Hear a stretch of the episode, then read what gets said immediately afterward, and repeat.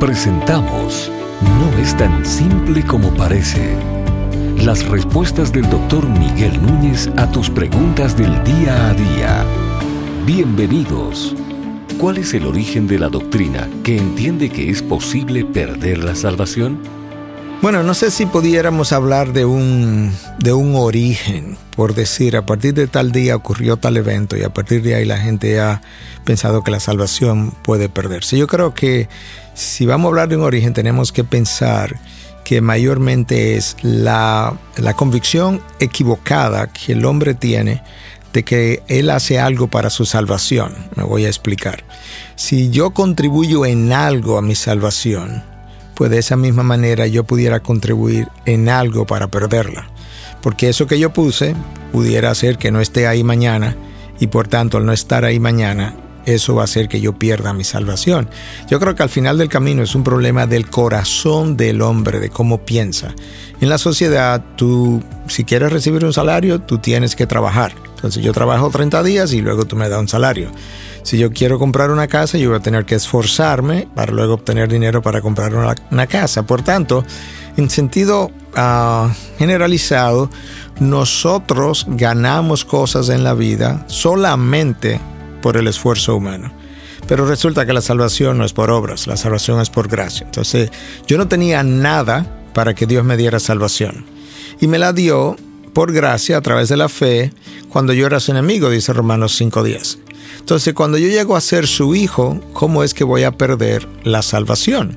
Entonces, personas que tienen ese entendimiento que yo acabo de, definir, comienzan a buscar pasajes bíblicos que pudieran amparar um, sus creencias y decir, mira, esto, esto dice aquí que, que tú puedes perder tu salvación. Por ejemplo, el apóstol Pablo nos manda y nos dice, ocúpate de tu salvación con temor y temblor. Ya de ahí hacen un pretexto para decir tú, el apóstol Pablo te está dando a entender que tú puedes perder eso. Pablo no está hablando de eso cuando hace uso de esa fraseología. Pablo está hablando de que tú tienes una salvación tan preciada y sin embargo estás viviendo de una forma descuidada, que cómo es posible que esa sea la manera de tú agradecerle a Dios lo que Él te ha dado a un alto precio. Entonces lo que Pablo está diciendo es ocúpate, ni siquiera preocúpate, ocúpate de tu cuidar tu salvación, no porque la vas a perder, sino por lo preciado que es. Para que, um, y lo debes hacer con temor y temblor, expresando el sentido de reverencia más que cualquier otra cosa. Si tu padre te regala un reloj muy fino que tiene su nombre, sus iniciales y tenía él siete hijos y resulta que él te lo entregó a ti y te dice, mira, eh, esto yo esto representa mucho para mí en términos de, del regalo que te estoy haciendo, porque esto vino de mi padre también y eso había venido de un padre anterior. Estoy creando una historia. Entonces este, este reloj tiene un valor ultra especial.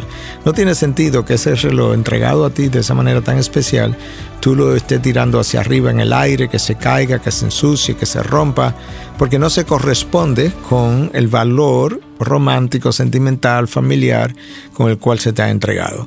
En el caso de la salvación, el valor no es romántico ni es sentimental, es un valor espiritual real. Y muchos cristianos viven como si esto no tuviera, no tuviera valor. Entonces, el apóstol Pablo me está diciendo, valora tu salvación. Otros pueden tomar el pasaje de Revelación o del libro de Apocalipsis en español, donde Cristo dice, ¿verdad?, que ah, aquellos que, que, que hayan sido fieles, que se hayan mantenido, no borraré su nombre del libro de la vida. Bueno, Cristo no dice que va a borrar, sino que no va a borrar. Y él básicamente lo que el Señor está ayudándonos a entender, que en el camino cristiano, en todas las iglesias, hay verdaderos creyentes y no creyentes.